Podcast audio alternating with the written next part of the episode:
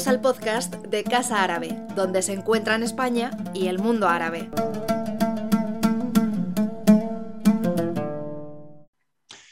Eh, buenas tardes. Eh, مساء الخير مع أننا بدأنا متأخرين بعض الدقائق كي نتمكن من الاتصال مع بلدين كتونس وليبيا أصدقاء إسبانيا وأخيرا تمكنا من الاتصال وسوف نبدأ جلسة هذا المساء المخصص للمرأة في تونس وليبيا.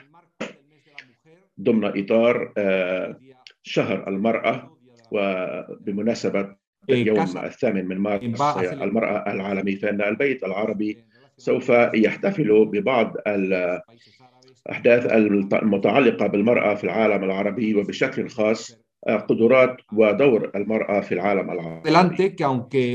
قبل أي شيء أننا نشير الآن إلى تونس وإلى ليبيا بالتحديد ومسألة المساواة الجنسانية وأي دولة لا يمكنها أن تقول أنها موجودة بوضع حيث أن الرجل والمرأة متساويين في المجتمع. أن هناك الكثير من الطريق أمامنا. وإسبانيا ليست حالة استثنائية. أود أن أذكركم انه منذ 60 سنة إسبانيا كي تستطيع أن تفتح حسابا في البنك أو جواز السفر كان عليها أن تحظى بتوقيع زوجها أو أو أن تدخل في السلك الدبلوماسي التي الذي أوجه التي يشكل جزء منه الآن فإن المرأة لم يكن بإمكانها أن تكون دبلوماسية. ولم يكن بإمكانها خلال حكم فرانكو وإنما قبل ذلك كان بإمكانها أن تقوم بذلك. لقد قطعنا الكثير من الصوت ولكن ما زال أمامنا الكثير من الطريق أمامنا. وعلينا جميعا أن نمر على هذا الطريق. ومن المهم جدا أن نتعرف على وضع المرأة في بلدان أخرى بلدان قريبة. كي نتمكن من أن نتعلم من تجارب البلدان الأخرى. كي نتحدث عن هذا الموضوع لدينا ثلاثة نساء تعمل منذ سنوات تكافح منذ سنوات لوضع المرأة في بلدانها وخاصه بغونيا لاساكالاستر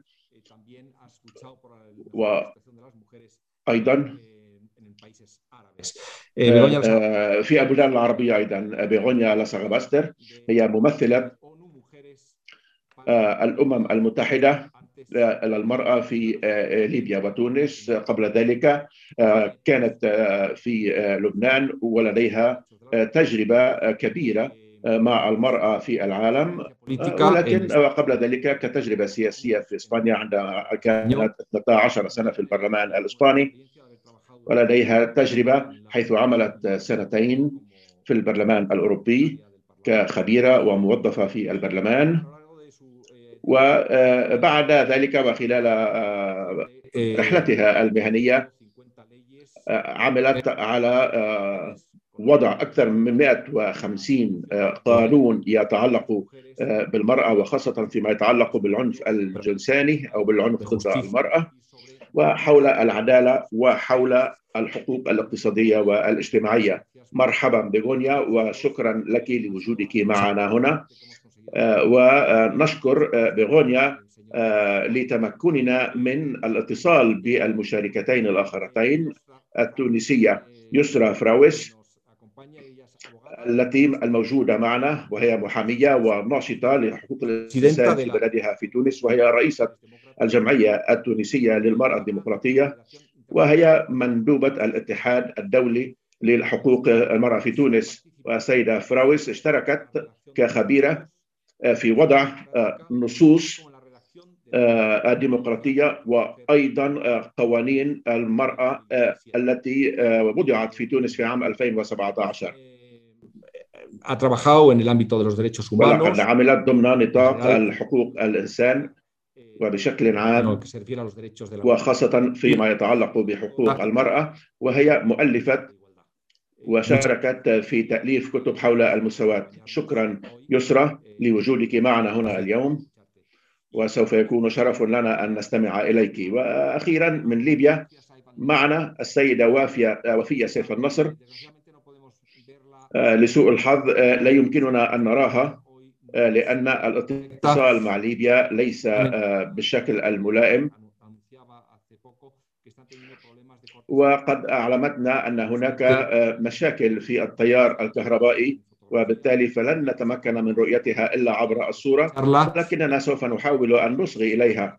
وفيها شكرا جزيلا لوجودك معنا هنا في هذا المساء. وفيها هي خبيرة في القضايا السياسية وقضايا الحوكمة وكانت مستشارة رئيس الوزراء الليبي. وحاليا هي عضو في ندوة الحوار الليبي وأيضا عضو para la, el, el, eh, del Foro por la Paz y el Desarrollo في الندوة من أجل السلام والتطور الليبي.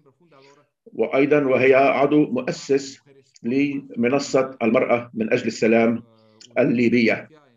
لها تجربة كبيرة في موضوع الجنساني وبشكل خاص في المواضيع السياسية والاقتصادية والسياسة المحلية والعلاقات الدولية وموضوع تمكين المرأة وعملت في كل هذه المواضيع شكرا وفية هل تستمع إلينا في هذه اللحظات؟ نعم سيد بيدرو Ah, ah, well, thank you very much, Wafia. I can hear you as well. Eh, muchas gracias. Bueno, damos la... شكرا جزيلا سوف نعطي الكلمة الآن Pero nos iniciamos con eh, وسوف نبدأ مع بيغونيا إساغاباستر لاساغاباستر إحدى الأسئلة التي أود أن أطرحها هي ما ما هو دور هذه المؤسسة التابعة أو الخاصة بالأمم المتحدة فيما يتعلق بمؤسسات أخرى ولكنها تلعب دورا مهما دورا كبيرا حيث أنكم تعملون في أماكن وللجميع. وبالتالي حبذا لو أعطيتينا معلومات أساسية لما هي هذه المنظمة. شكرا. مساء الخير. بيدرو. يسرى ووافية ومرحبا وافية كما أقول إنها إحدى المؤسسات الشابة الخاصة أو التابعة للأمم المتحدة بدأت منذ حوالي عشر سنوات في حوالي 2010 حيث بدأت تعمل في 2011 وبالطبع فإن الفكرة هي كانت بمقتضى قرار قامت به الأمم المتحدة ولكنها أرادت أن تتطرق إلى مواضيع أخرى. وما تقوم به هي أنها تقوي الآليات التي كانت موجودة. كانت آليات صغيرة وبولاية إنها ليست وكالة وإنما هي نوع من الكيان ولكن ولكن لها عناصر قانونية ضمن إطار الأمم المتحدة ولكنها كيان فيها عناصر كثيرة يشكل جزءا من الأمانة. وهذا يجعل أو يمكننا من تحضير الكثير من التقارير التي نقدمها ونرفعها إلى الأمين العام في مواضيع مختلفة. وهذا أيضا يمكننا من أن يكون لدينا اتصال مباشر مع مجلس الأمن وخاصة فيما يتعلق بأجندة المرأة والأمن. والسلام وأن المديرة التنفيذية لدينا أيضا اتصال مع المدراء العامين ومع المجلس مع مجلس الأمن كما قلت سابقا. وأيضا ما يشبه البنود والوكالات التابعة للأمم المتحدة الأخرى. وقد كلفنا بتنسيق كافة عناصر المساواة بين الجنسين في نظام الأمم المتحدة. وهي عمل شاق كما تتصورون. في كافة المؤسسات محلية كانت أو دولية. ونحن لدينا أيضا تكليف شامل ليس فقط في البلدان النامية أو في بلدان أخرى وإنما التكليف أو تفويضنا هو عالمي وشامل وبإمكاننا أن نتعاون مع كافة بلدان العالم.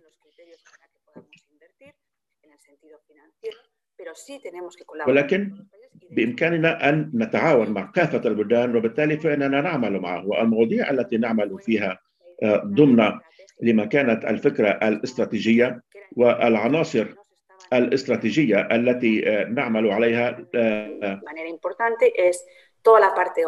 هي كل ما يتعلق بالحوكمة. الحوكمة بشأن مشاركة المرأة في الحوكمة في العدالة وبالطبع فيما يتعلق بالمساواة بين الجنسين وأيضا في المجال الاقتصادي المرأة الريفية المرأة كامرأة أعمال أو ربة عمل والمساواة بين في الرواتب والعنف ضد المرأة ورابعا فيما يتعلق بالقانون الدولي لما نسميه بالمعاهدات الأساسية وكيف يمكن أن نتعامل معها. وأيضا موضوع تنسيق كل ما هو نظام الأمم المتحدة. نحن متواجدين متواجدون في بلدان عديدة. وأنا موجودة في المكتب وهو مكتب فيه عناصر مشتركة عملية. ولكن لديها برامج برنامجين مختلفين. أحدها يتعلق بليبيا والآخر يتعلق بتونس. هذا ما أردت أن أشير إليه. بالنسبة لليبيا وتونس. أود أن أسأل أولا يسرى. من وجهة نظرك يسرى ما كيف هو وضع المرأة في تونس؟ وماذا يجعل أو ماذا يفرق المرأة في تونس مقارنة بوضع المرأة في بلدان عربية أخرى؟ كما أيضا أود أن أعرف ما هي الأشياء التي تغير. عندما كانت تونس مثلا بلد ليبرالي في هذا المجال خاصة قبل الثورة وقبل تغيير النظام. ما هو الذي يميز وضع المرأة الآن عما كان عليه في الماضي. تفضلي شكرا. شكرا بيدرو. شكرا للمعهد العربي من أجل هذا اللقاء. أود أن أستهل بكلمات أهديها للنساء في جزئي البحر المتوسط. كلمات للشاعر التونسي محمد صغير ولد أحمد. كان قد أهداها لمناضلات جمعيتي الجمعية التونسية للنساء الديمقراطيات. يقول وصفت وصفت فلم يبق وصف. كتبت كتبت فلم يبق حرف. أقول إذن باختصار وأمضي نساء بلادي نساء ونصف. ربما في هذا المقطع الشعري بعض الإجابة عن سؤالك بيدرو لأنه ينظر إلينا في المنطقة خاصة العربية على أننا استثناء حقيقي بمعنى أنه لدى النساء جملة من الحقوق المكتسبة النساء التونسيات منذ الاستقلال.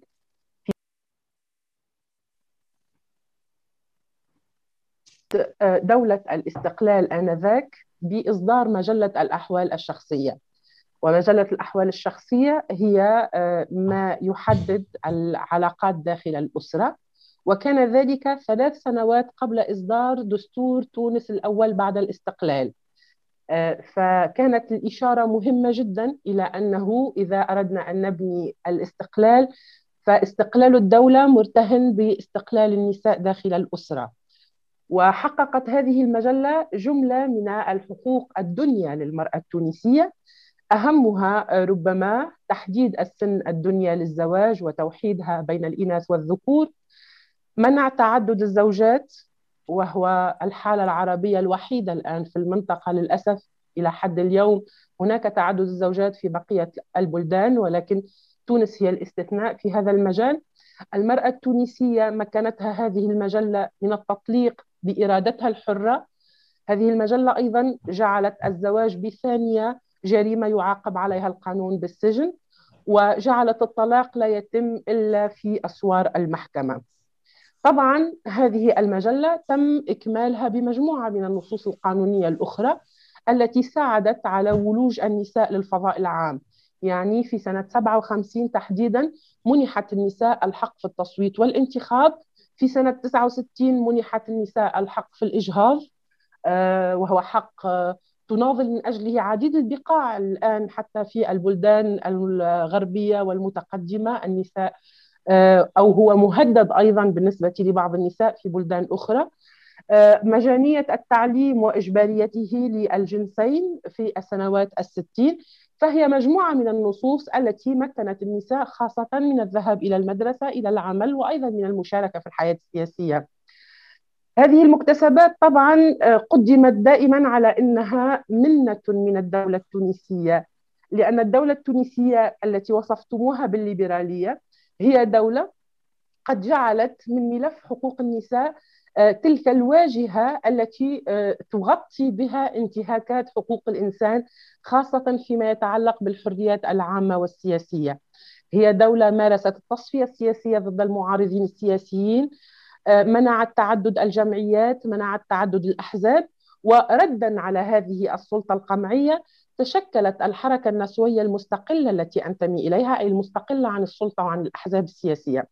هذه الحركة آه، نشأت في آه، النوادي الفكرية في السبعينات لكي تشير اولا إلى أن حقوق النساء هي جزء لا يتجزأ من المسألة الديمقراطية، لا يمكن أن نتحدث عن حقوق النساء في دولة قمعية، وثانيا أن حقوق النساء في تونس تلك المكتسبة لم ترقى إلى المساواة، مجلة الأحوال الشخصية هذه ظلت تحمل عديد أوجه التمييز. عندما جاءت الثورة في 2011 الحركة النسوية والنساء بصفة عامة كنا جزء من الحراك الثوري. ونتذكر الصور في 2011 كيف كانت النساء تحمل على الأكتاف في شارع الحبيب بورقيبة شارع الثورة. وبعدها مباشرة آه، كان هناك نوع من الخوف. تملكنا كنساء. لأننا نعرف أنه في كل التجارب في العالم عندما تحدث هزات سياسية فالحقوق المدنية والسياسية للنساء عادة ما تكون مهددة. وبالفعل آه، بعد أن فرغنا من معركة ضد الاستبداد ومن أجل حقوق النساء دون أي تقييد أو تضييق انتقلنا إلى معركة المقاومة للحفاظ على المكتسبات لأن ما وقع مباشرة بعد 2011 هو وصول الإسلاميين إلى السلطة مع تهديدات جدية في الخطاب وأيضا في الممارسة السياسية ضد مجموعة من المكتسبات. في 2012 مثلا كان الحديث عن إمكانية التراجع عن مصادقة تونس على اتفاقية إلغاء كافة أشكال التمييز ضد المرأة. وهنالك عريضة قدمها نواب الحركة الإسلامية في المجلس التأسيسي الذي كتب الدستور الثاني من أجل تراجع تونس عن هذه الاتفاقية. كان هنالك أيضا تلويح بأنه لابد من التراجع عن قانون التبني في تونس لأنه في الشريعة الإسلامية من المحرمات الحديث عن التبني. آه، وتواصلت هذه المحاولات حتى في الدستور عند صياغة الدستور حاولوا تمرير عبارة التكامل عوضا عن عبارة المساواة بين الجنسين. También se habló de la complementariedad en vez ف فنحن عشنا عشر سنوات من مقاومة محاولات التراجع ولكن ما تغير أن الحركة النسوية لم تعد تنتظر حقوق تأتي بها الدولة ولكن حققنا مكتسبات بالنضال. أشرتم إلى قانون آه، العنف سنة 2017 الذي شاركت في صياغته ما لم يكن ممكنا في دولة الاستبداد مثلا. وهناك أيضا حقوق مهمة اكتسبناها خاصة في الدستور الذي أقر المساواة بين المواطنين والمواطنات وأيضا في المشاركة السياسية من خلال آه، إقرار مبدأ التناصف. ولا أريد أن أحتكر الكلمة يمكن أن نعود إلى آه، هذه النضالات من 2011 إلى الآن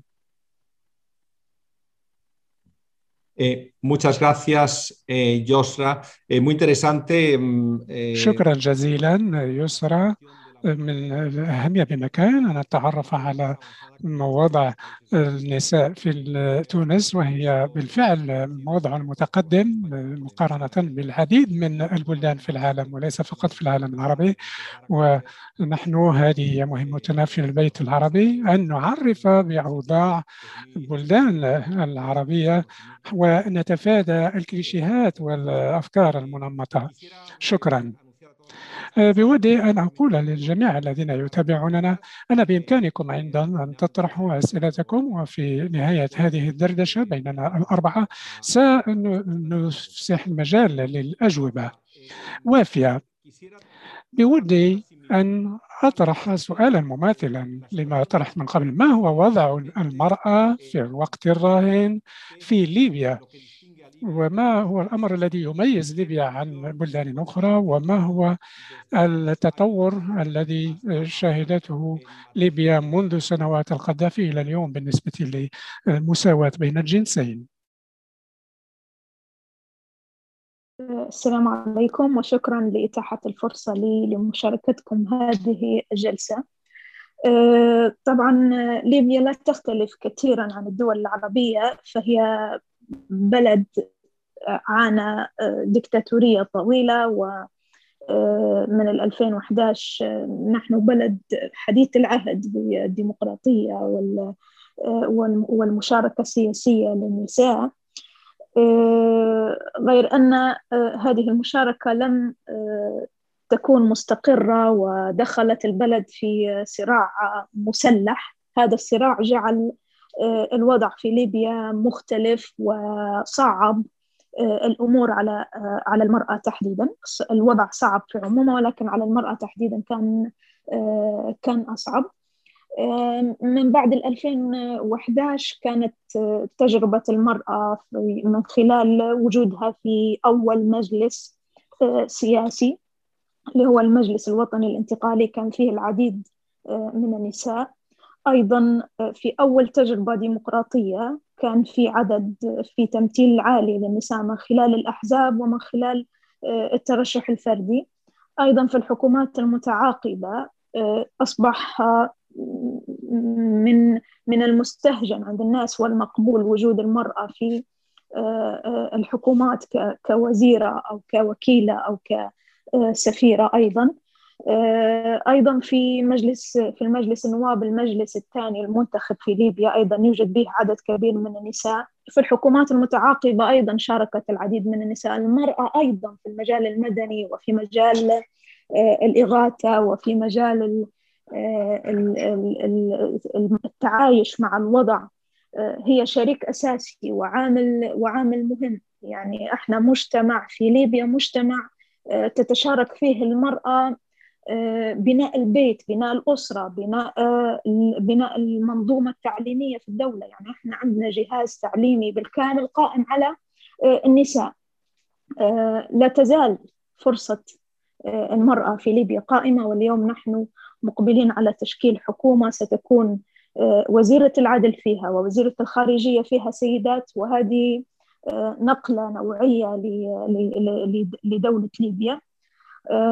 نتمنى أن تكون الأوضاع في مقبل أو في مستقبل الأيام مستقرة أكثر لتتمكن تتاح الفرصة لكل الليبيات في كل مناطق ليبيا أن هي تكون لها فرصة المشاركة بدون أي تأثير للوضع المسلح أو الأمني عليها.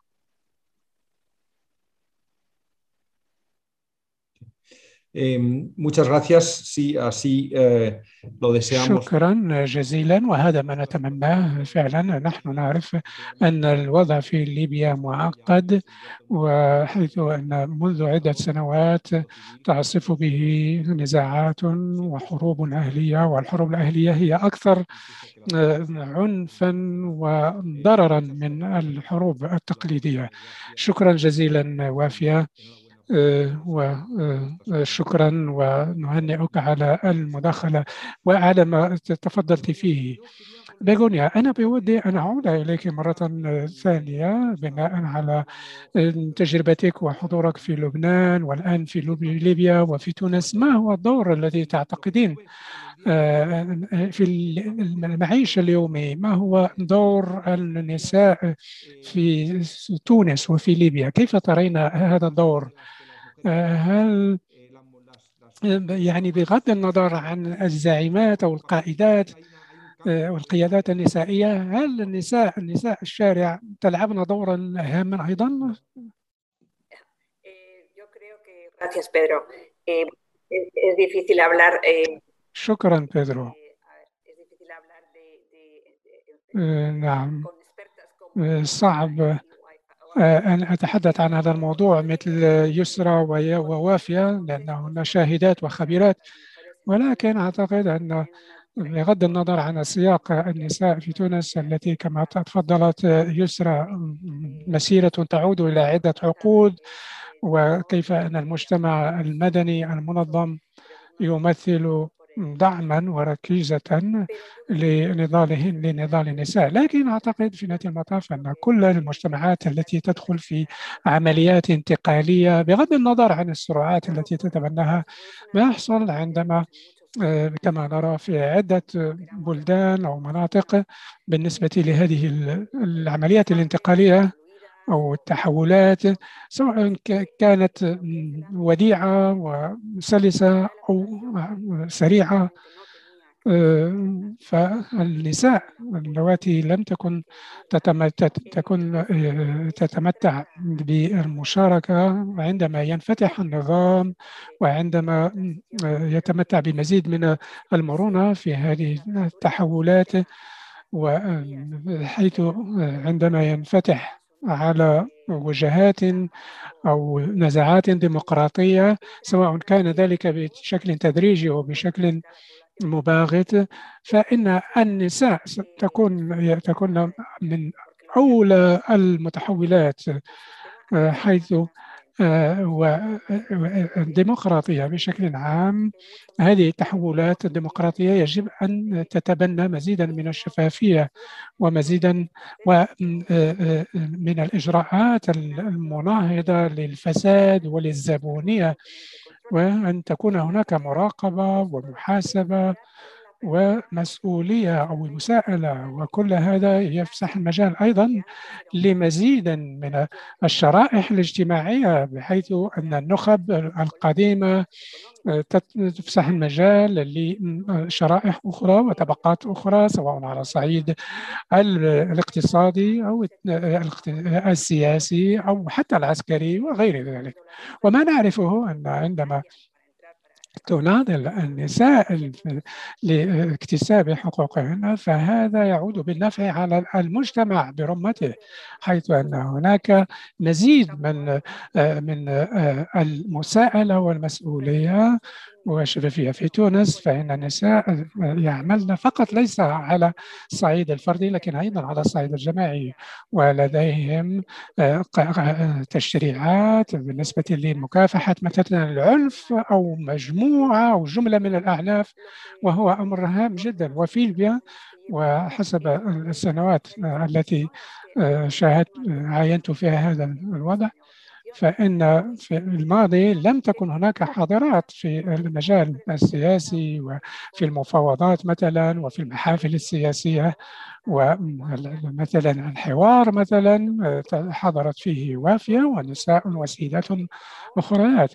والآن مثلا الآن بدأ الناس يفهمون بأنه من الضروري مشاركة النساء لأنهن هن اللواتي توجدن في جميع الفضاءات وهن اللواتي لهن رهافة حس تجاه النزاعات والخلافات وتعملن جاهدة جاهدات لتفادي هذه النزاعات التي تقوض مسيرة التنموية وهذا الأمر أعتقد أعتقد صحيح أن في كل معظم البلدان العربية ما زالت النساء ليست في هناك حوالي 500 مهنة ما زالت النساء في كثير من البلدان العربية ممنوعات أو محرومات من مزاولتها. وهي وهو أمر طبعا يقتضي تعديلات إلى غير ذلك مثلا حصول على جنسية نقل جنسية النساء لأبنائهن مثلا. ما زال عائقا في عدد من البلدان من بينها لبنان مثلا. وبالتالي المسيرة ما زالت والمشوار ما زال طويلا. شكرا جزيلا بيغونيا.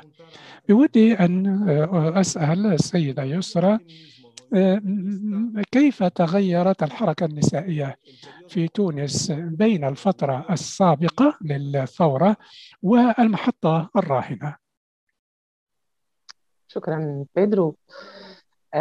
الحركة النسوية في تونس ظلت مقموعة خلال فترة الاستبداد. يعني كانت مقراتنا محاصرة كانت أرصدتنا مجمدة. كان من الصعب على بعض الشركاء إلا من لديهم الشجاعة مثل أونيفام لتمويل برامج الجمعية.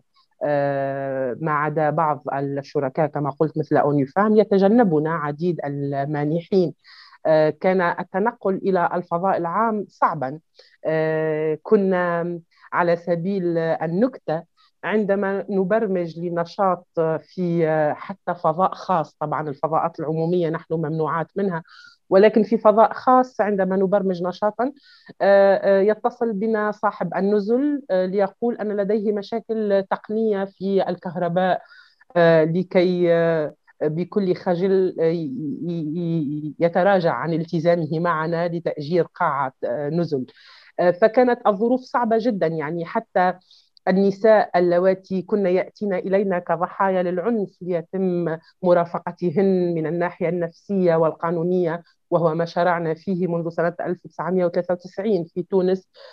كنا يتعرضن إلى الهرسلة الأمنية تحت مقرات الجمعية. 2011 كما قلت طبعا هو تحرير الصوت وكسر جدار الخوف والصمت. هو تحرر الفضاء العام ل اولا تم إثراء الحركة النسوية بعديد الأصوات الجديدة. لم تعد المسألة مقتصرة على جمعية واحدة أو جمعيتين أنشئتا في فترة زمنية كان يريد نظام بن علي أن يبرز للعالم أنه ديمقراطي. في سنة 89 فقط منحنا الرخصة مع جمعية نسوية أخرى وبعدها أغلق القوس الديمقراطي في تونس. ومنذ ذلك الحين لم يعد ممكنا إنشاء جمعيات مستقلة لأنه كان يضعنا في خانة المعارضة السياسية طالما أن مشروعنا النسوي ينتقد المشروع الاستبدادي له. بعد 2011 كما قلتم منذ قليل شاركت أنا شخصيا في صياغة قانون الجمعيات في تونس في هيئة الانتقال الديمقراطي التي أحدثت بعد 2011 لتحرير الحياة العامة والحياة السياسية. وكان من من من نظام الترخيص الذي كان يفرض على الجمعيات تحولنا إلى نظام التصريح. فأنشئت جمعيات نسوية أخرى خاصة في الجهات وجمعيات تقودها كما كما قالت بغنية منذ قليل طاقات شبابية جديدة لم يكن سهلا بالنسبة لنا في الحركة النسوية الوصول إليها. بدورنا نحن أيضا انفتحنا على الجهات فصديقاتنا اللواتي كنا مناضلات في الجمعية تقريبا تعملن في السرية في جهاتهن. تمكنا من فتح مراكز في جهات داخلية في تونس لاستقبال النساء ضحايا العنف وإنشاء فروع. فهذا التعدد كنا محرومات منه وهذا الوصول إلى البقاع المظلمة في تونس والتي يكثر فيها الفقر وتكثر فيها الأفكار التقليدية التي تقسم العلاقات بين الجنسين إلى الإنتاج بالنسبة للرجال والإنجاب بالنسبة للنساء. هذه المناطق صار ممكنا لنا أن نذهب إليها لنوعي النساء بحقوقهن السياسية مثلا للمشاركة في انتخابات 2011 ثم 2011 لتقصي وضع العنف الذي يسلط عليهن أثناء الانتخابات للاتصال بالنساء ضحايا العنف ومرافقتهن أمام المحاكم للقيام بندوات صحفية. فاكتسبنا هذا الانفتاح على طاقات جديدة وتجددت أيضا حتى مناضلات الجمعية من حيث السن ومن حيث الأفكار وفي حقيقة الأمر صرنا نعلم مثلا ما معنى نضال تقاطعي بين النسويات هذا خطاب جاءنا نحن بفضل هذا الاندماج لشابات ولدماء جديدة ضخت في الجمعية. محاور النضال تكاثفت أيضا. كما قلت لم تعد الحقوق تأتي من أعلى الهرم إلى النساء. صارت الحقوق هي مطلب ترفعه النساء وتناضل من أجله. وهناك مؤسسات صرنا نتحاور معها. حتى ال ال ال الإسلاميين الذين نعاديهم في مشروعهم المجتمع ونختلف معهم في موقع النساء ينصتون إلينا ويأخذون بآرائنا ومقترحاتنا. ما لم يكن متوفرا لدى السلطة القمعية والاستبدادية في السابق. فصار نضالنا خاصة في فترة الانتقال الديمقراطي بقايا التمييز واكتساب حقوق أخرى للنساء. وصرنا أيضا نشارك بمعنى أننا نكتب النصوص القانونية ونقدم مقترحات وبدائل وأيضا نتفاوض حولها. في قانون العنف مثلا في 2017 كنا خلال أربع أيام التي نوقش فيها القانون في مجلس النواب كنا موجودات بكثافة وكمجموعة من المنظمات وليس فقط جمعيتي بل كنا تحالفا من المنظمات وتفاوضنا مباشرة حتى في بعض التفاصيل.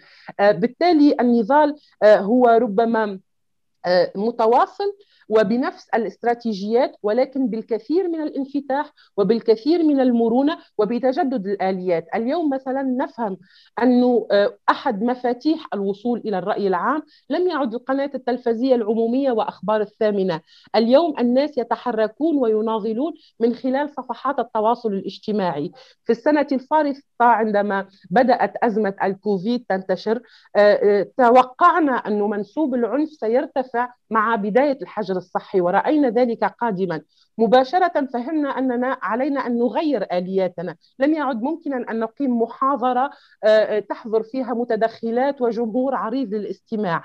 آه، قمنا بحملات والحملة كانت نوعية جدا ولقد صدى كبيرا. عندما رفعنا شعار العنف ضد النساء أخطر من الوباء لأنه الوباء الأقدم تاريخيا. وطلبنا من الناس أن يحملوا صورة للتحسيس حول العنف وهناك آلاف ليس فقط من تونس وإنما أشخاص من خارج تونس لبوا دعوة الجمعية. المحاور النضالية هي نفسها ولكن مع إضافة محاور متعلقة بالمشاركة السياسية التي لم تكن متوفرة وأدوات العمل صارت أكثر تعمقا مع فئات مختلفة وأكثر انفتاحا أيضا على وسائل التواصل الجديدة.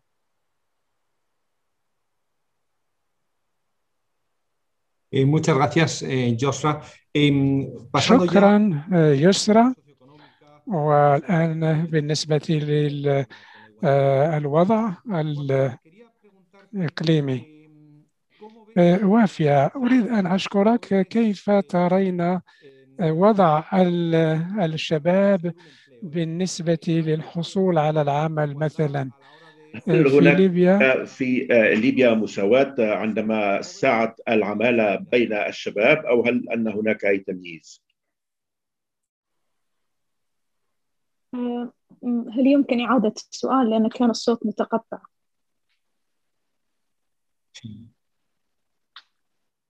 Sí. Eh, quería preguntar si... Eh, أود أن أسأل إذا كانت الشباب لديهم الشباب والفتيات إذا كان لديهم فرصة مساوية لحظة الولوج إلى العمل في بلدك. الأوضاع في في ليبيا الأوضاع اللي هي أوضاع سوق العمل في ليبيا أوضاع صعبة على على كلا جنسين لكن ما يسهل يعني الوضع بالنسبة للذكور قد يكون أسهل لأن يمكن العمل في أي مجال.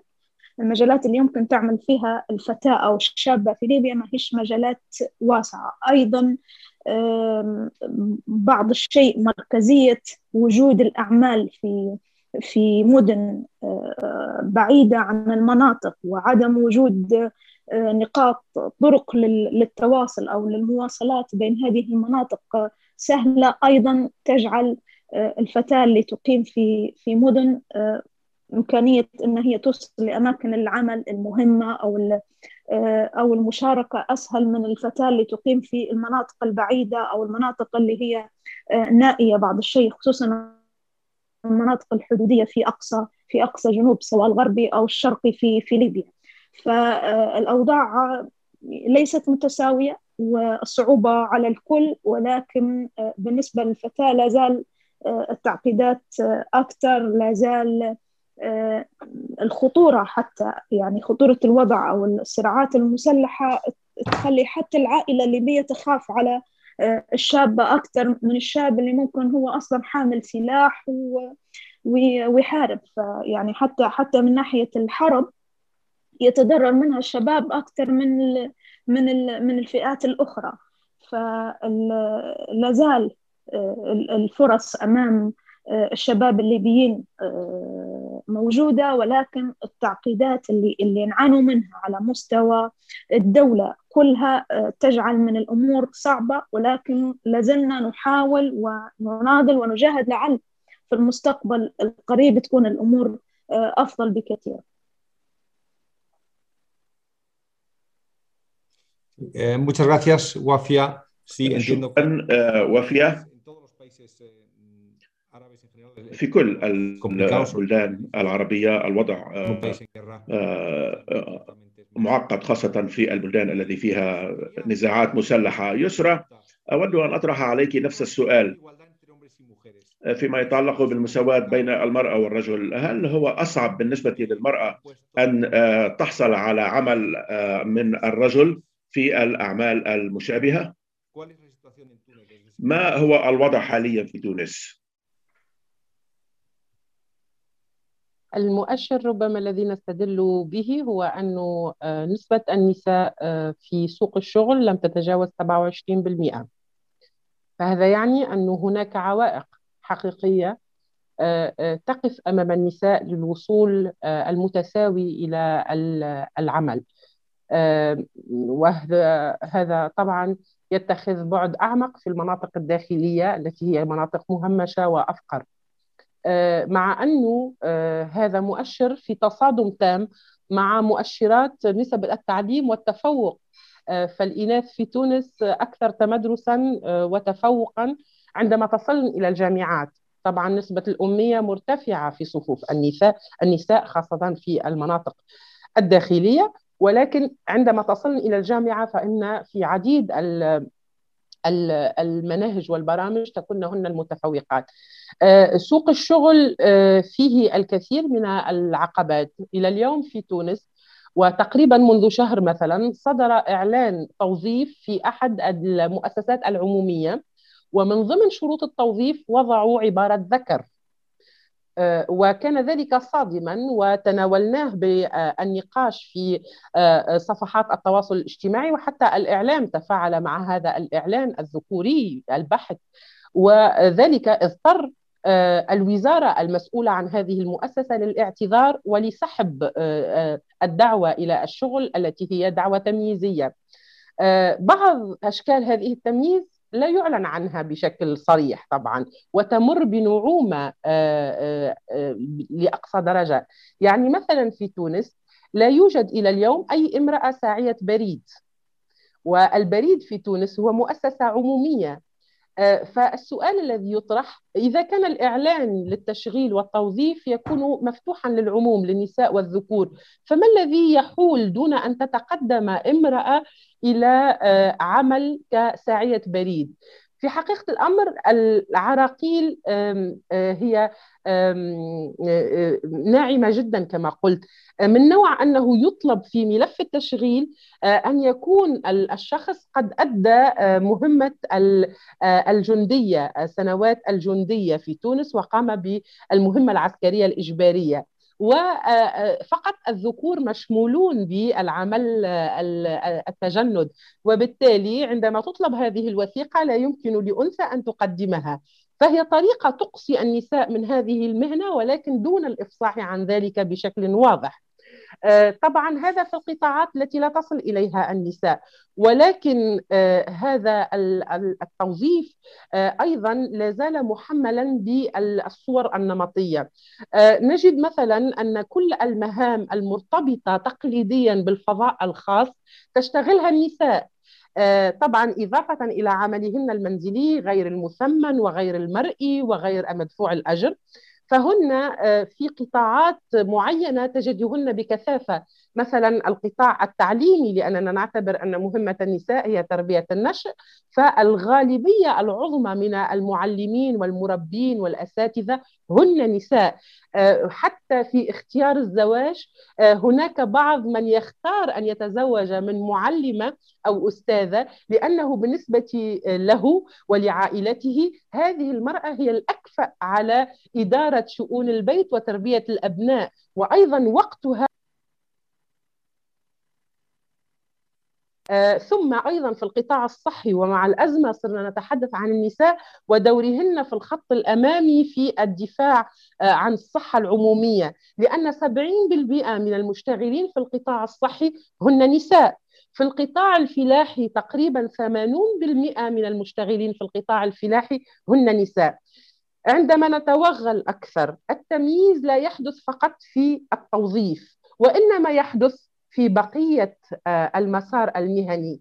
الفلاحات اليوم في تونس تأخذن أجورا أدنى وباعتراف الدولة التونسية مما يتقاضاه الذكور الذين يعملون في نفس القطاع. الموظفات في تونس آه، لا نجدهن في هرم المؤسسات. هن دائما القاعدة. يعني هن أكثف عددا في المهام التقنية في المحاسبات في الطباعة في السكرتاريه وحتى في المهام الجسيمة والتقنية جدا. ولكن عندما نصل إلى رتبة المدير ومشرف القطاع دائما يكون هذا آه، القطاع مذكرا. وبالتالي هناك أيضا نوع من التمييز اللين الذي يمارس على النساء. لأن مجلة الشغل وقانون الوظيفة العمومية يشترط المساواة في التوظيف والمساواة في الأجور. ولكن عندما تحبل الأنثى نعتبر ذلك مبررا لكي لا تترقى. أو عندما آه، تأتي هناك فرصة للتكوين المستمر فإننا مباشرة وبشكل حتى لا إرادي نبجل الذكور على أساس أن التزاماتهم أقل وهم كآباء ليست لهم التزامات بعد العمل. وبالتالي نعرض عليهم إمكانية التدريب خاصة في الخارج.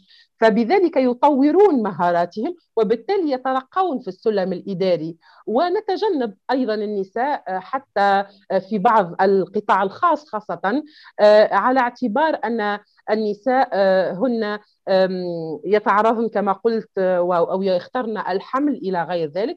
فنحاول تفادي تشغيلهن في مجموعة من القطاعات في القطاع الخاص على وجه الخصوص.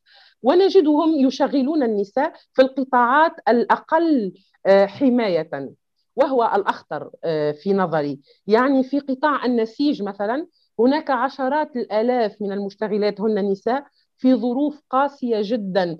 آه، أحيانا هناك معامل تشغل آلاف النساء بدون شبابيك وبدون تهوئة.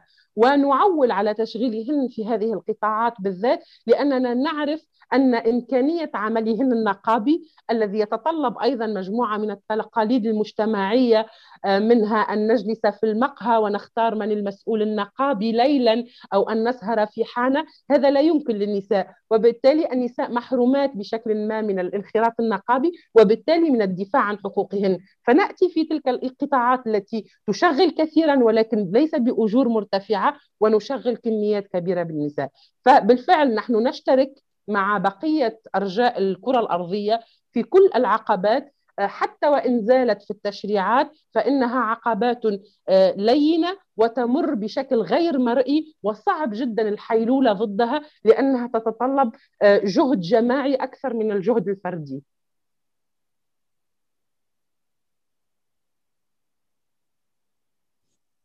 Eh, sí, muchas gracias.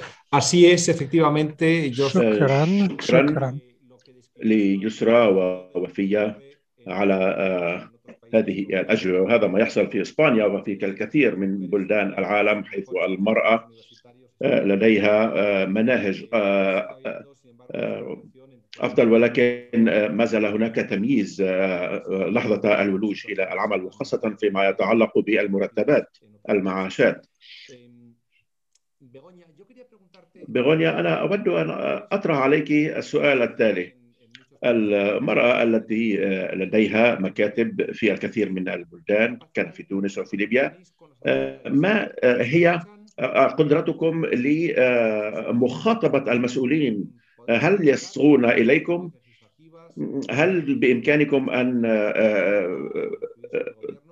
تلجون إليهم بسهولة؟ وما هو الدور الذي تلعبه هنا؟ حسنا.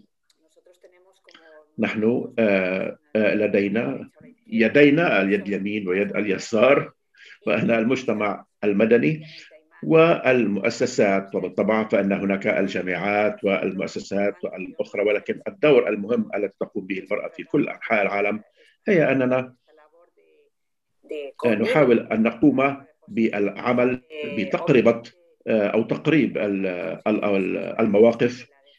التي تعتبر قاعدة المعاهدات والاتفاقات الدولية التي تتعلق بحقوق الإنسان. هذا هو الإطار. وبعد ذلك فإننا نعمل مع المؤسسات مع الحكومات مع المختلف الوزارات وزارة المرأة وزارة المالية الثقافة الخارجية غيرها مع الكثير من الوزارات مع المدرسة الوطنية للإدارة مع البرلمان مع القضاة. مع النظام القضائي وبالطبع مع منظمات المجتمع المدني وكما قالت يسرى. وهناك يونيفيم أيضا التي تعنى بكل هذه المواضيع. وأن الفكرة أنه بأي حال نحن لا نقول أن نتدخل في سيادة الدولة إن إن منظمة الأمم المتحدة لا يمكن مثلا أن تقول أن يجب أن تقوم بذلك أو بهذا وإنما يمكننا أن نقول ما هو أو ما يتماشى مع القانون ومع الاتفاقات الدولية ومع القضايا العامة وفي بلد محدد وفي هذا المجال فإن هذا عمل. نقوم به هناك فيما يتعلق بليبيا حيث هناك نزاع مسلح وكان هناك حكومة وطنية اعترفت بها الأمم المتحدة ولكن كان هناك أيضا سلطات أخرى في مختلف أراضي الليبية. نحن نعمل مع المجتمع المدني ولكن في هذه اللحظة فإننا نعمل مع على سبيل المثال قمنا بدورات تدريب القضاة وال في ليبيا. تدريب القضاة دورة تدريب للقضاة.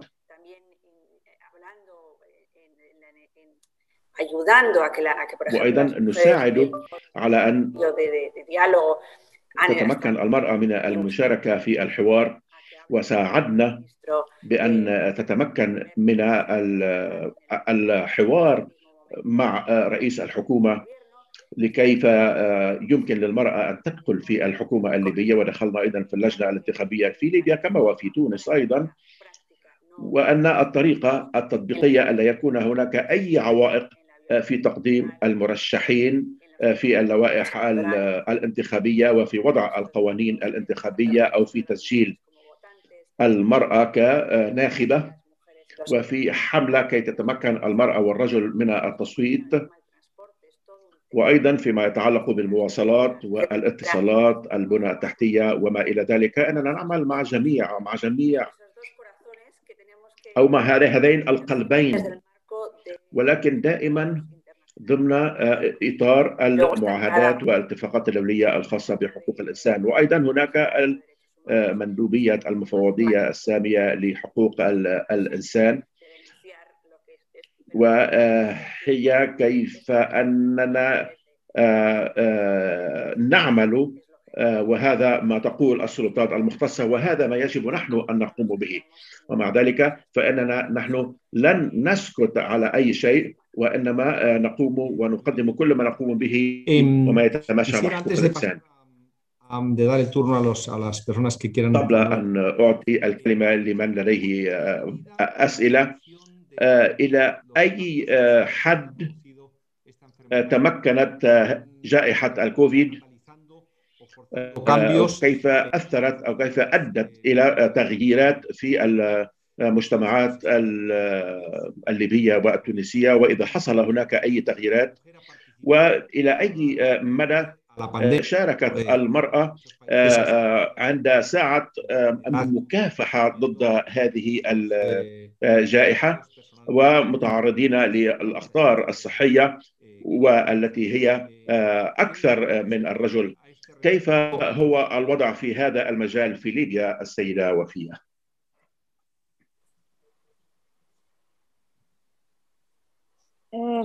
الوضع الوضع الوبائي في ليبيا وضع حرج وللأسف لدينا بعض المناطق الآن شبه موبوءة ونصنفها أنها هي في مرحلة الانتشار المجتمعي وقطاع الصحة في ليبيا قطاع منهار كانت يعني دور دور النساء تحديدا في في في أثناء الوباء دور مضاعف. دور كثير منهم في القطاع الصحي يعني الطبيبات الممرضات كانن متواجدات يعني ما فيش ما فيش غياب لدور المرأة في القطاع الصحي.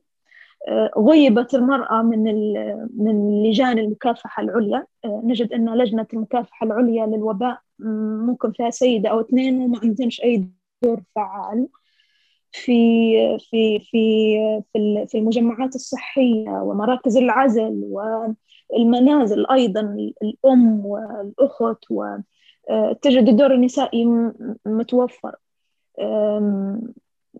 الوضع الوبائي في في ليبيا الآن. يعني وصلنا تحديدا إلى نقطة حرجة جدا. غياب الدولة أثر في أن كل الأمور مفتوحة ما فيش ما فيش أي شيء ردع الوضع لا يفرق يعني بين بين المرأة والرجل ولكن المرأة تعاني أكثر لأن آه، أحيانا المنازل في ليبيا يكون مستوى الالتزام فيها عند عند السيدات أكثر. فتجد أن الشاب اللي مضطر للخروج والمخالطة يعود لأسرته وأهله فأحيانا تتضرر خصوصا الكبار في السن. يعني وصل نسبة الوفيات في ليبيا خصوصا خلال الأسبوعين الماضيات إلى نسبة مرتفعة جدا. ويبدو أننا نعاني من انتشار الطفرة الجديدة للفيروس ومع غياب الدولة الأمر يعني جد حرج. للأمانة يعني وضع الوباء في ليبيا وضع حرج جدا. المدارس مفتوحة الجامعات مفتوحة قطاع الصحة غائب آه، يعني الدولة لم آه، تسرع في عملية الفاكسين. ف نسأل الله أن تكون الأيام القادمة يعني أيام حرجة ستمر على ليبيا. شكرا.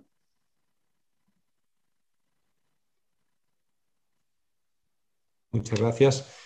Yosra, la situación en Túnez. شكرا يسرى ما هو الوضع في تونس وما هو الدور الذي تلعبه المرأة في هذا المجال؟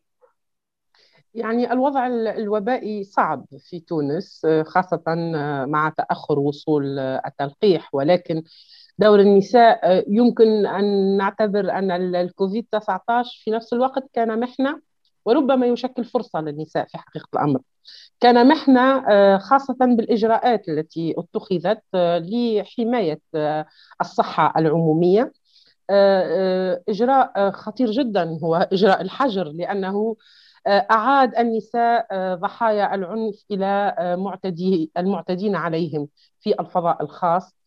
منع التنقل بين الجهات. بحيث لا يمكن للمرأة أن تطلب النجدة.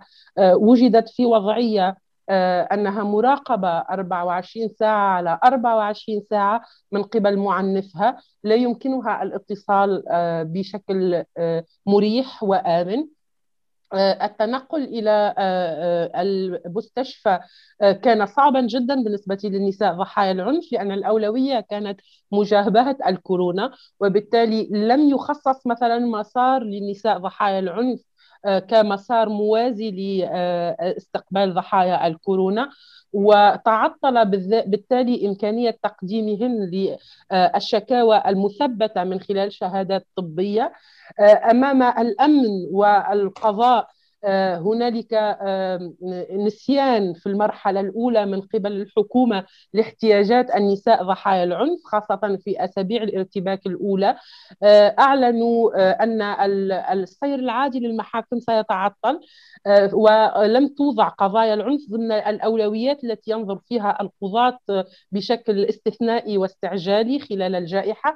بالتالي تعطل إمكانية وصول وولوج النساء إلى العدالة في تلك الفترة الحكومة اتخذت جملة من الإجراءات لإنقاذ الموقف. أساسا فتحت الرقم الأخضر آه، للإبلاغ عن العنف على مدى 24 ساعة آه، وهو آه، إنجاز مهم جدا لأن النساء على الأقل وجدنا الإنصات والإصغاء من قبل المؤسسات العمومية وأشخاص يشتغلون على ذمتهن على مدار الساعة. كذلك هناك مأوى خاص بالنساء قد وضع على ذمتهن مأوى إضافي لاستقبال النساء خلال الجائحة ولكن ما عدا هذين الإجراءين آه، لم يكن هناك بنية تحتية آه، لأن آه، تطبيق القانون المتعلق بالعنف قانون سنة 2017 تأخر من حيث البنية التحتية. لا توجد مراكز كافية في كافة الجهات توفر للنساء إمكانية الاستقبال الإصغاء الدعم النفسي الدعم القانوني الإرشاد الحقوقي إلى غير ذلك ولا توجد مآوي باستثناء المآوي التي أحدثها المجتمع المدني ومنها جمعية بيتي منذ 2011 لا توجد مآوي كافية لإيواء النساء فظلت المبادرات هي مبادرات عائلية وفردية مع صعوبة في التنقل. مع ذلك ورغم كل هذه الصعوبات بعض النساء دخلن في منطقة الظل. تحديدا الفلاحات. لأن توقف الفلاحات عن العمل والمزارعات عن العمل كان شبه مستحيل لأن توقفهن عن العمل وهن بنسبة 80% من المشتغلين في قطاع الفلاحة يعني توقف الغذاء بالنسبة للتونسيات والتونسيين في فترة الحظر. ففجأة آه، كل العالم انتبه إلى أن النساء أمن الغذاء لكل التونسيات والتونسيين خلال الجائحة. فجأة أيضا رأوا أن إدارة الأزمة الصحية تقودها امرأة طبيبة في تونس وخلية في أغلبها نساء وانتبهوا إلى الكفاءات النسائية. وصرنا نرى على آه، مدى آه، أشهر نساء يخرجن في الإعلام بتقديم النصح والتوعية بضرورات الوقاية وتقديم المعلومة الدقيقة والشفافة حول الوضع الصحي والتونسيات. والتونسيين استفاقوا على وجود كفاءات بعد أن كنا نشاهد فقط ذكورا آه، يستعرضون بعض الصراعات السياسية وخبراء في الاقتصاد وفي السياسة هم دائما ذكور. يعني الهيئة العليا للاتصال السمعي البصري آه، في سنة 2018 راقبت الأداء الإعلامي ووضحت أنه فقط نسبة 1% من النساء يقدمن على أنهن خبرات آه، وصاحبات خبرة في مجالات آه، عامة في الشاشة. فجأة كل الناس صاروا على مواقع التواصل الاجتماعي يتفاخرون بأن لدينا نساء لديهن خبرات في إدارة الأزمات الوبائية. فلذلك ربما كانت محنة شديدة جدا. خاصة بالإضافة إلى الأعباء التي رافقت ذلك في الأداء المنزلي. يعني النساء هن اللواتي اعتنين آه، بالمرضى آه، في حالات متوسطة إضافة لإشغالهن آه، لا يستطيعن الذهاب إلى العمل كما قلت خاصة في علاقة بمنسوب العنف العنف الذي في جمعيتنا وثقنا أنه ارتفع خمس مرات مقارنة بنفس الفترة قبل جائحة الكوفيد. ولكن أيضا مثل فرصة لاكتشاف طاقات نسائية مهمة جدا ولاستدراك الوضع في علاقة بالصور النمطية حول النساء. وربما يشكل فرصة أيضا لأن انخراط النساء في وسائل التواصل الاجتماعي والتعبير عن آرائهن وانتقاد كل الصور النمطية أعطي مثالا عند آه، آه، محاولة الخروج من الحجر بشكل تدريجي آه، سارعت الحكومة إلى إصدار أمر ينظم العودة إلى العمل وبشكل تلقائي جعلت نوعا من الاستثناء للنساء ذوات الأطفال وإمكانية تقديم رخصة لهن حتى لا يستأنفن عملهن.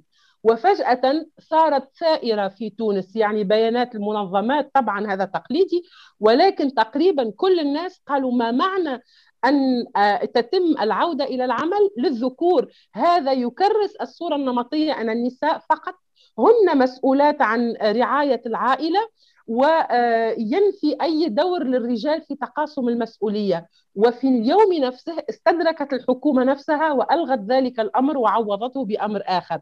فسرعة ردة الفعل والتفاعل عبر تواصل آه، وسائل التواصل الاجتماعي هي من ضمن الفرص التي أتيحت أيضا للنساء لتغيير بعض السياسات لحظة الأزمة. ربما نستفيد من هذه التجربة بأكثر تحليل وعمق لكي تكون منهاج حقيقي آه، آه، خاصة لتكثيف دور النساء في إدارة الشأن العام خارج فترة الأزمات أيضا.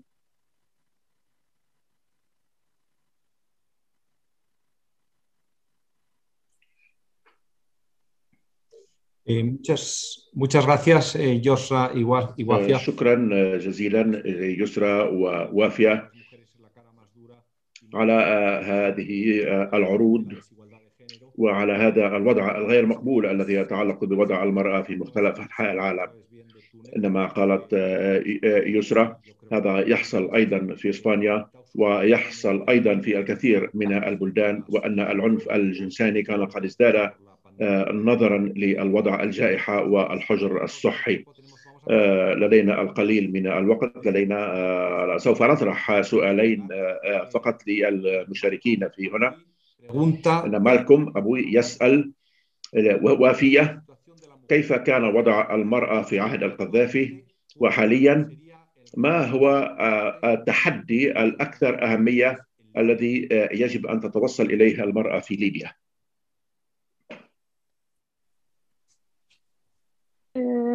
الاختلاف التحدي في عصر أو عهد القذافي نمط المرأة في في ذاك النظام لابد أن يكون نمط معين هي هي المرأة التي تشبه ذاك النظام. بعد 2011 المجال مفتوح. كل مواطنة ليبية يمكنها أن تشارك في كل المجالات. يعني الأمور مفتوحة فقط التحدي والعقبات الموجودة لكن لا يوجد نظام يقيد المرأة أو يشترط هيئتها وانتمائها والأمور مختلفة. الآن في المجال الأصبع والمجال الأوسع والأرضية المشتركة مفتوحة لكل النساء للمشاركة. التحديات كثيرة. التحدي التحدي في ليبيا هو تحدي أولا للثقافة للمجتمع. للصور النمطية الموجودة في في مجتمع بدوي بعض بعض التركيبات الاجتماعية المعقدة تضع أو أو تقولب المرأة في في صورة نمطية واحدة.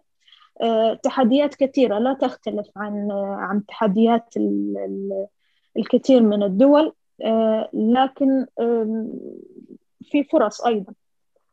في فرص أن تساهم المرأة الليبية اليوم في بناء ليبيا لأن إحنا دولة حديثة وننطلق من جديد. ف... فللمرأة الليبية أيضا فرص. يعول عليها كثيرا في تأسيس هذه الدولة يعول عليها كثيرا في أن تكون رافد للسلام والاستقرار في في قابل الأيام. وشكرا.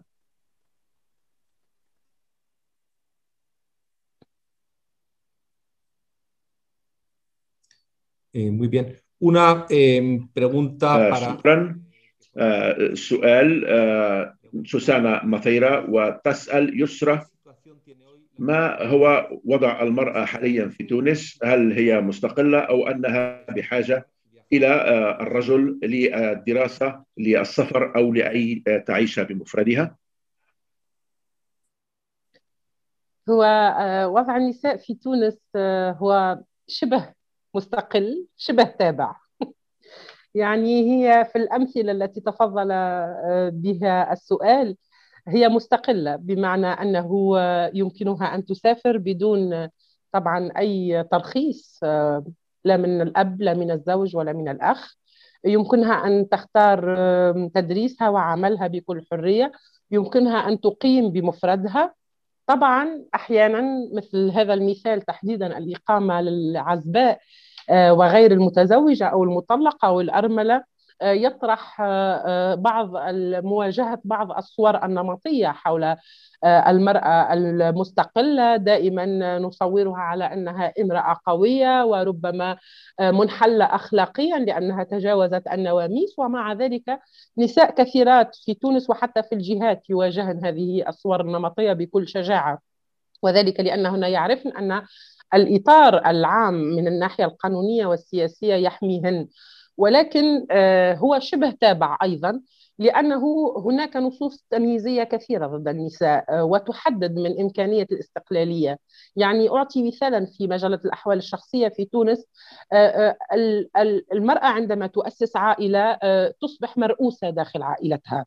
بمعنى أنه صلاحية رئاسة العائلة حسب هذه المجلة هي فقط للزوج. وبالتالي هو لديه القرار في المسائل الاستراتيجية خاصة السكنة المشتركة ومحل الزوجية هو اختيار من الزوج. العقبات تظهر خاصة في علاقة بالولاية على الأبناء. عندما تريد امرأة وأم أن تغير مثلا أبنائها من منطقة إلى منطقة من مدرسة إلى مدرسة هنا يطلب منها أن تقدم ترخيصا من الزوج باعتباره صاحب الولاية على الأبناء وباعتباره رئيس العائلة. وهي أشياء لا يشترطها القانون بشكل مفصل ودقيق ولكن يكفي أنه منح صلاحية رئاسة العائلة للزوج حتى ترتب عليه الإدارات بعض العراقيل التي تحد من استقلالية المرأة. لكي ألخص ربما أقول أن طريق المساواة بالنسبة للتونسيات هو طريق طويل وشاق جدا كما في كل البلدان ولكن في كل البلدان هناك معركة تخوضها النساء ضد المنظومة الأبوية ضد الفكر الذكوري الذي يقدم امتيازات للرجال لأصحاب ال ال الوجاهة لأصحاب النفوذ لأصحاب اللون الأبيض لأصحاب الميولات الجنسية المعيارية. وفي أغلب البلدان الآن هناك مقاومة من قبل النساء وهناك أيضا أطر تحمي النساء من التمييز. أما نحن فطريقنا شاق لأننا أولا في معركة مع الفكر الذكوري الوصم الاجتماعي التمييز والتقاليد والعادات البالية ولكن أيضا نحن في معركة أمام نصوص تشريعية تقليدية لا زالت تعيد إنتاج الصور النمطية من جديد.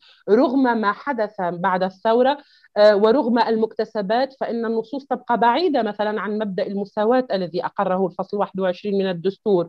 وكذلك معركتنا شاقه لأننا نواجه آه، إرادة سياسية متذبذبة في بلادنا. يعني آه، أخذنا هدنة تقريبا بين سنة 2014 و 2019 لأن السلطة التشريعية والسلطة أيضا التنفيذية كان على رأسها أطراف آه، ليبرالية وحكمت بمنطق الوفاق مع الإسلاميين والإسلاميون نفسهم أعلنوا في ذلك الوقت أنهم باتجاه الإسلام الديمقراطي وبالتالي خففوا من المرجعية الدينية في خطابهم وفي ممارساتهم. وهو ما سمح مثلا بإلغاء آه، آه، قانون قديم كان يشترط ترخيص الزوجة لكي تتمكن من المسافرة مع أبنائها.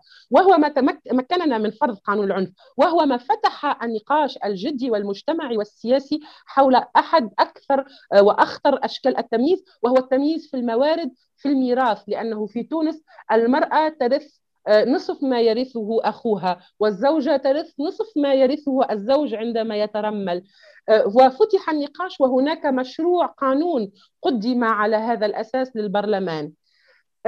كانت هذه الفسحة المهمة جدا مع هذه الأطراف الليبرالية وحكم الوفاق قد أغلقت منذ انتخابات 2019 في 2019 صعدت قوى شعبوية لسدة الحكم في تونس وتحالفت في داخل البرلمان القوى الإسلامية مع أقصى اليمين الراديكالي آه، الإسلامي. ومنذ ذلك الحين بدأنا نسمع خطابا آخر يعني رئيس الجمهورية آه، رمز الدولة والضامن للدستور هو نفسه قدم خطابا يوم عيد المرأة التونسية في 13 أوت ليقول أنه ضد المساواة في الإرث وأن الأمر محسوم بالنص القرآني وبالتالي كأنه أراد أن يغلق النقاش لولا أن الجمعيات النسوية تفرض هذه النقطة على النقاش ولكن بمساحة أقل بكثير مما كنا عليه في سنة 2018 مثلا.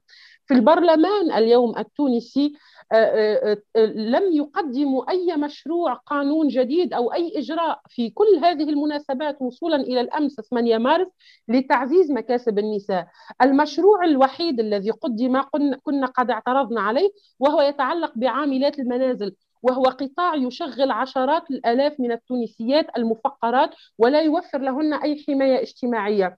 عندما أرادوا تقديم المشروع أرادوا تقريبا تكريس نفس الاستغلال الذي يطبق في الواقع من خلال نص قانوني. ولذلك قمنا بحملة لكي يعاد النقاش في هذا القانون الذي لم يستمع فيه إلينا وفرضنا ذلك. يعني هذه المرحلة نفتقد فيها تحديدا لإرادة سياسية للوصول إلى المساواه لتطبيق الالتزامات الدولية لتونس وهي التي صادق على صادقت على اتفاقية إلغاء كافة أشكال التمييز ضد المرأة وخاصة لوضع سياسات تقطع مع الفجوات الاقتصادية والاجتماعية ونحن في ظل أزمة صحية واقتصادية وسياسية جامعة.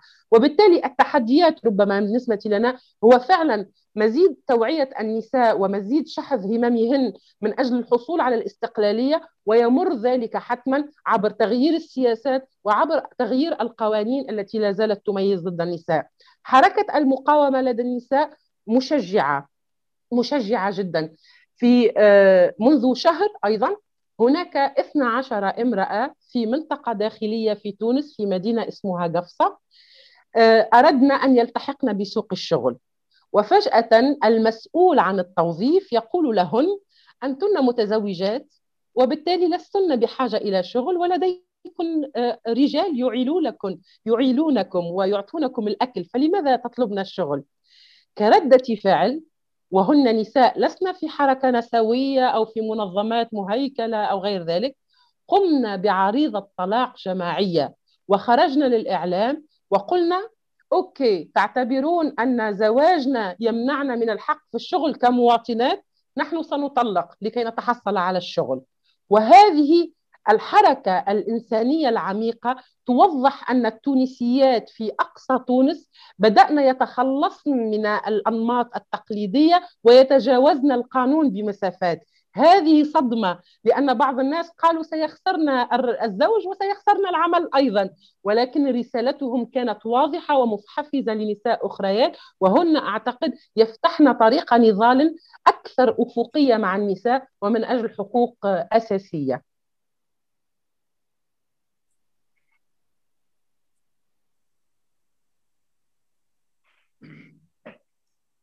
Pues eh, muchas gracias, muchas gracias a las tres. شكرا للثلاثة.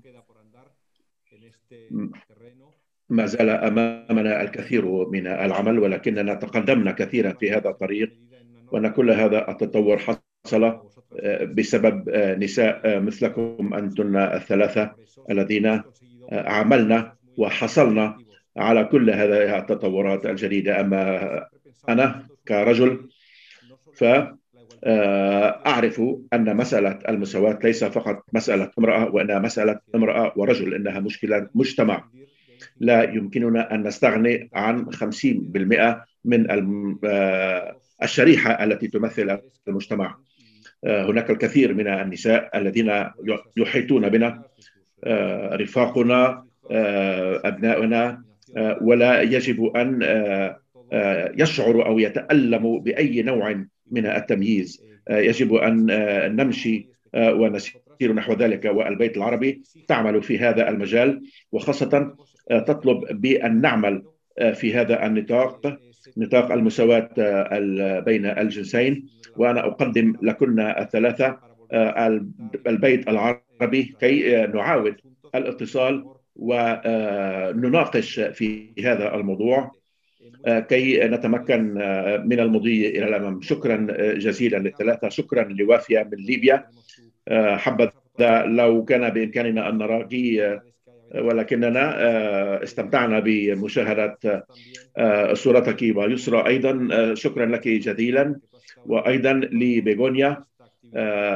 أشكرك على وجودك في قلب هذا النشاط. شكرا لكم جزيلا وسوف نستمر في العمل معا. أتمنى لكم حظا سعيدا في أعمالكم وعمتم مساء وشكرا جزيلا. شكرا جزيلا. شكرا.